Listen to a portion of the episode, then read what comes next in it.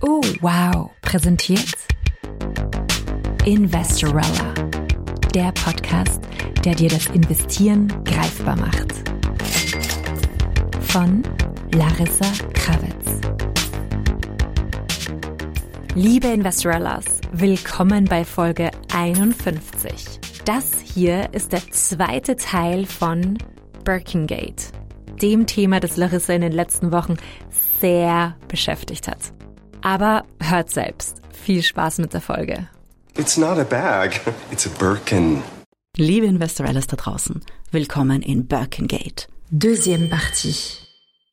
Wir haben darüber gesprochen, dass Krokoleder-Handtaschen bei Auktionen von chinesischen Milliardären um teilweise 150, 190 k US-Dollar weggegangen sind, dass die offiziellen Auktionsdaten von Art Market Research eigentlich zeigen, dass die Hermes-Aktie ihre eigene Handtasche um das Zehnfache outperformt hat und dass sehr viele Leute sich auf den Schlips getreten fühlen und sich dazu bewogen fühlen, mich wüst auf Instagram zu beleidigen, wenn ich sage, die Birkin ist nicht so das tolle, gehypte Investment. Wir haben auch gesprochen in der letzten Folge, falls du sie noch nicht gehört hast, über Junk Science Artikel, die von Finanzmedien ungeprüft übernommen wurden.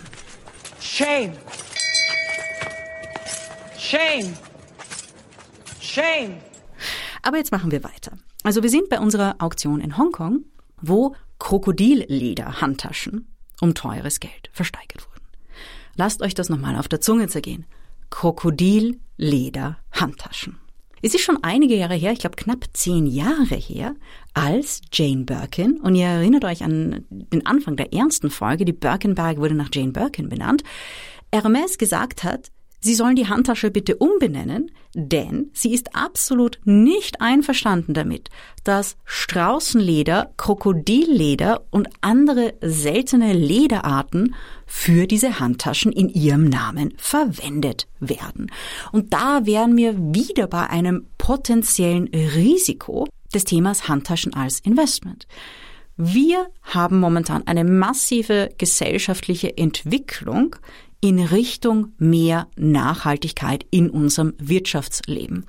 Und ihr kennt das aus den anderen Folgen zum Thema Nachhaltigkeit, SDGs, die Sustainable Development Goals der United Nations. Und eins davon ist Schutz des Lebens auf dem Land. Das heißt, da wären wir bei dem Thema Artenschutz. Und ich möchte euch natürlich sagen, das Thema Krokoleder und Artenschutz brauche ich euch nicht erklären, dass das eher problematisch ist und dass dann natürlich sich die Frage stellt, in 10, 20 Jahren, wer würde sich trauen, bei einer Auktion, wo Krokoledersachen versteigert werden, überhaupt die Hand zu heben? Ja, also das ist natürlich auch eine Frage, selbst bei diesen Special Edition Handtaschen. Und man muss dazu sagen, also Hermes, wenn man sich das durchliest, sie sind schon sehr auf Nachhaltigkeit bedacht. Äh, es gibt mittlerweile Birkin Bags aus Kaktusleder, Ganz eine spannende Sache. Die kann man übrigens kaufen mit einem rund 20-prozentigen Discount vom Store Price. Das heißt, wenn du jetzt sagst, oh Larissa, ich weiß, die Birkin ist ein schlechtes Investment, aber ich bin trotzdem scharf drauf, dann kannst du dir um, glaube, rund 8000 Euro eine grüne Kaktusledertasche im Internet checken. Schnell googeln, sonst ist sie weg. Ähm, aber das heißt, die, die gehen schon in die Richtung, weil denen ist das aus Konzern ja sogar bewusst. Aber, und dazu kommen wir auch, ist natürlich die Frage Kontrolle am Sekundärmarkt. Auch ein ganz, ganz, ganz spannendes Thema. Aber zurück noch zu den Daten, denn ich habe einfach in den Medien weitergelesen und sehr viele der Medien, der Finanzmedien, die darüber geschrieben haben, über diese sensationellen Auktionen und sensationellen Zahlen, haben gesagt, es gibt ja einen Credit Suisse Report, der bestätigt, was für ein geiles Investment Handtaschen sind. Und mein erster Gedanke war, ich kann nicht glauben, dass die Credit Suisse so einen Mist-Report geschrieben hat. Das kann ja nicht stimmen. Stimmt natürlich auch nicht. Ich habe mir natürlich den Credit Suisse Report gecheckt Ihr findet den Link dazu auch in den Show Notes. Und die Credit Suisse hat einen super guten Report geschrieben. Sehr gutes Research. Es wurden auch von Art Market Research die Zahlen verwendet. Und dieser Credit Suisse Report, arme Credit Suisse Analystinnen, wurde durch die Bank falsch oder unvollständig zitiert. Oh no! Alle die Risiken, die Credit Suisse sehr wohl erwähnt, dass ungefähr die gleichen Risiken sind, die ich euch hier in diesem Podcast ebenfalls erzähle, die wurden in den Artikeln einfach ausgelassen. Und das ist wieder etwas, da habe ich mich mega geärgert darüber, wie der Finanzjournalismus, dieser, dieser Clickbait-Trend, ja, dieses, dieser Clickbaitismus äh, eigentlich den, den Journalismus frisst. Und in dem Fall ist es gefährlich und darauf möchte ich in dieser Folge besonders eingehen. Aber was steht dann in dem Credit Suisse Report? Also ihr könnt ihn euch downloaden, ich werde ein bisschen spoilern. Also, der Credit Suisse Report hat einiges gezeigt. Nämlich, dass der Wertzuwachs einer Birkin weit, weit, weit, weit von den 14 Prozent entfernt ist. Laut Credit Suisse ist der Wertzuwachs bei 5 Prozent pro Jahr. Also das sind wir schon in einem ganz anderen Bereich. Und ihr müsst bedenken, was ist bei den 5 Prozent dabei?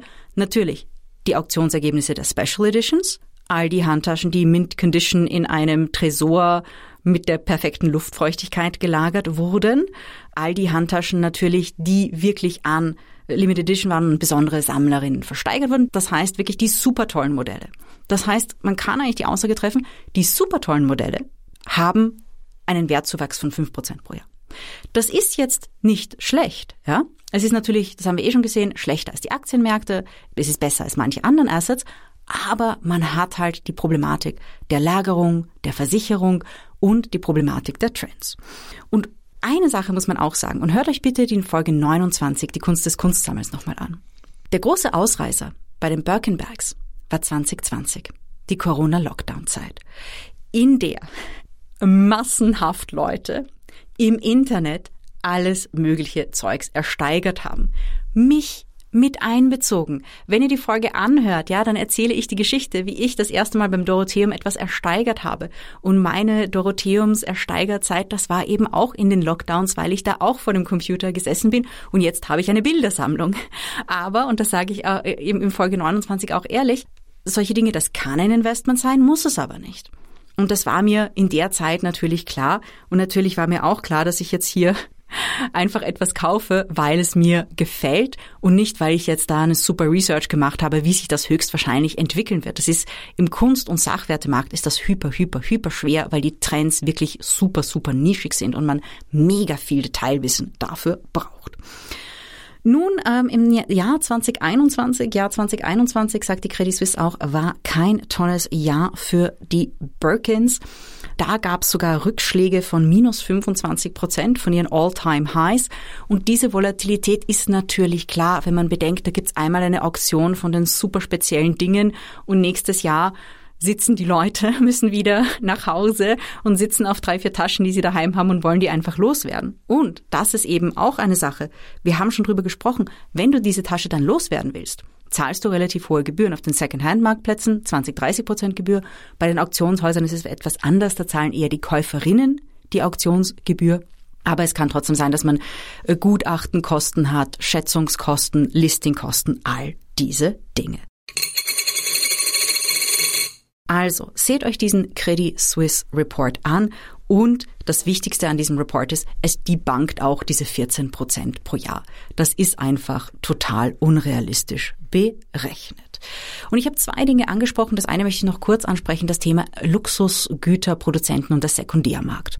Den Luxusgüterproduzenten Hermes, LVMH, äh, Richemont, Kering, all diesen großen Gruppen ist natürlich klar, dass es da einen regen Sekundärmarkt gibt and they are not happy about it. Aus zwei Gründen. Der erste Grund ist, Aktionärinnen und Aktionäre sagen, wenn ihr das Ding um 10.000 verkauft und jemand verkauft es um 20.000 weiter, dann bleiben hier 10.000 Euro für Aktionärinnen und Aktionäre auf der Strecke. Warum verkauft ihr das Ding nicht gleich um 20? Weil scheinbar sind Leute bereit, das zu zahlen. Das heißt, diese Konzerne achten natürlich jetzt wesentlich mehr darauf, wer ihre Kunden und Kundinnen sind.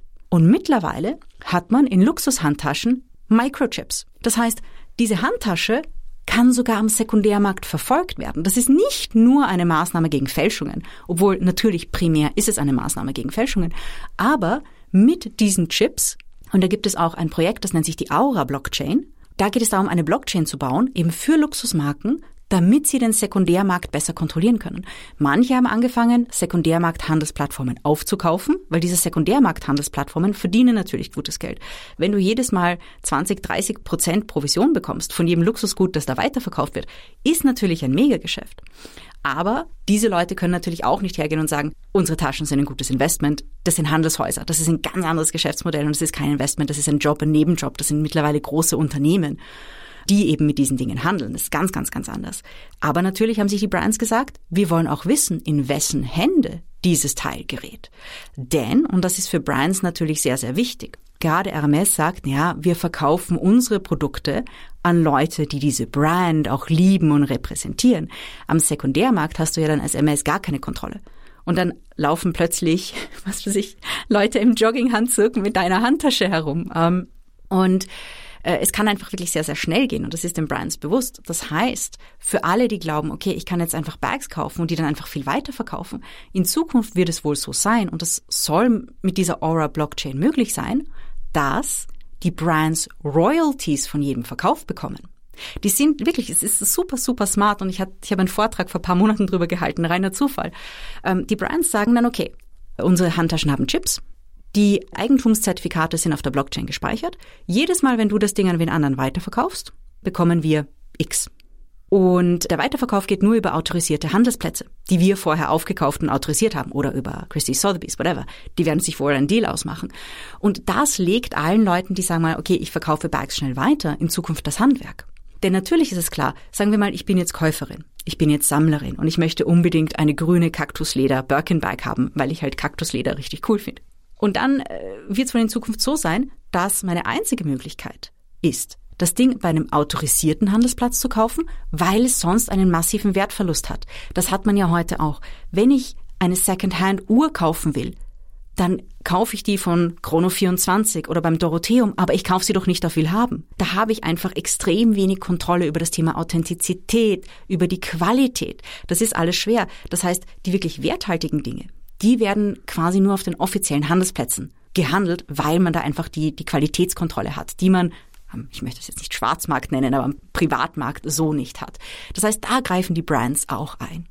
Aber jetzt, um bei Birkengate zu einem vorläufigen Ende zu kommen, denn ich werde das Thema nicht loslassen. Ich habe nämlich vor, erstens mit Hermes darüber zu korrespondieren, weil als Aktionärin geht mir das schon am A dass Hermes Bagflipper mich auf Instagram wüst beleidigen und ich möchte einfach herausfinden, was jetzt deren Programm in diese Richtung ist, was den Sekundärmarkt betrifft. Und das andere ist, und jetzt kommen wir auf den gesellschaftlichen Aspekt dieser ganzen Handtaschen sind eine Investmentlüge. Das Schlimmste daran ist, es gibt, glaube ich, in Sex in the City wird irgendwann der Satz gesagt, I knew I had made it when I got myself a Birkin bag dieses Image jungen Frauen zu projizieren, ist so gefährlich. Wir reden hier von fast dem halben Jahresgehalt einer österreichischen Frau. Und jungen Mädels zu sagen, hey, wenn du vielleicht mit 18 den Bausparvertrag deiner Großeltern auflöst und irgendwie Lust hast, zu glauben, hey, ich bin 18, I've already made it. Und dir dann online am Second-Hand-Markt eine Birkin checkst und dir Social Media sagt, ja, das ist eher ein Investment, was es für dich nicht ist, weil du wirst sie ja in einem Club tragen, dann wird das Ding äh, Kratzer haben, getrashed sein, vielleicht wird dir ein Lippenstift drin umfallen, ein Nagellack, whatever. Ich meine, so schauen meine Handtaschen aus. Ähm, und, und einfach jungen, naiven, finanziell naiven Frauen das aufs Auge zu drücken und ihnen zu sagen, hey, das ist ein Investment. Das ist eine geniale Marketingstrategie, aber es ist in Wahrheit ein extrem selbstschädigender Konsum. Denn wenn die junge Frau im Jahr 2010 sich wirklich mit dem Bausparvertrag der Großeltern, der mit 18 ausläuft, eine Birkin Bag gekauft hätte, wäre die höchstwahrscheinlich nicht um 83 Prozent gestiegen, weil das Ding wäre verwendet worden und hätte einen massiven Wertverlust. Aber hätte sie das in RMS-Aktien gesteckt, dann hätte sie nach 50.000 Euro gehabt. Und darum geht es. Wenn du jetzt da draußen bist und sagst, okay, du hast ein Jahresgehalt von, ich weiß nicht, ein sechsstelliges Jahresgehalt, du hast ein Portfolio, Immobilien, Aktien, äh, Gold, hast du alles bereits, sehr, sehr großes Portfolio und du möchtest dir einen Sachwert zur Diversifizierung kaufen. Go ahead and do it. Denn bei dir ist es nicht make or break, ob das jetzt ein gutes Investment ist. Aber es ist gerade auch in der Influencer-Szene extrem fahrlässig, jungen Frauen vorzugaukeln. Diese Tasche ist ein Investment. Denn wenn man sich den Durchschnitt ansieht, wenn man sich die nackten Zahlen und Daten der besten Research-Häuser auf der Welt ansieht, dann ist es das nicht.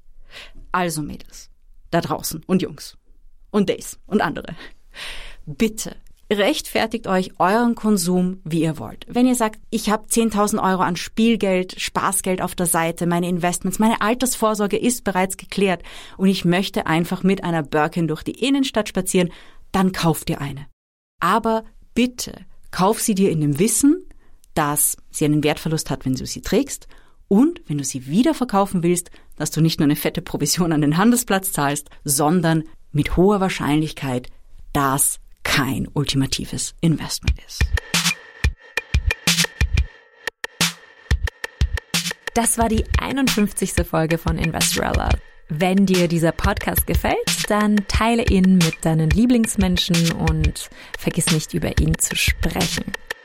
Und wenn du noch mehr gute Podcasts hören magst, dann empfehlen wir dir wie immer einen Podcast aus dem Oh Wow Universum.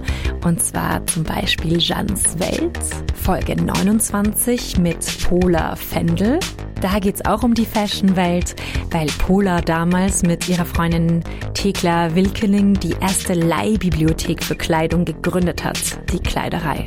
Ich glaube, es ist vielleicht das Thema unserer Generation, unserer Zeit, weil wir jetzt nach Jahrzehnten der Überproduktion und des Überkonsums irgendwie mal so innehalten müssen und halt schauen, was machen wir hier gerade, wie machen wir unseren Planeten kaputt, wie machen wir die Menschen in anderen Ländern kaputt und brauchen wir diesen ganzen Wahnsinn wirklich?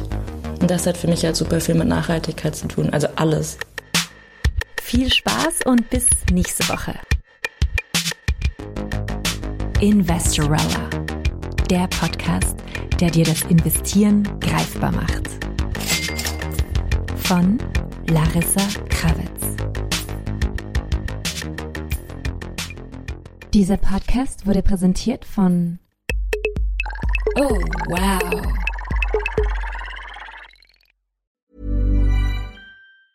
Mom deserves the best, and there's no better place to shop for Mother's Day than Whole Foods Market. They're your destination for unbeatable savings, from premium gifts to show-stopping flowers and irresistible desserts. Start by saving 33% with Prime on all body care and candles. Then get a 15-stem bunch of tulips for just $9.99 each with Prime. Round out Mom's menu with festive rosé, irresistible berry chantilly cake, and more special treats. Come celebrate Mother's Day at Whole Foods Market.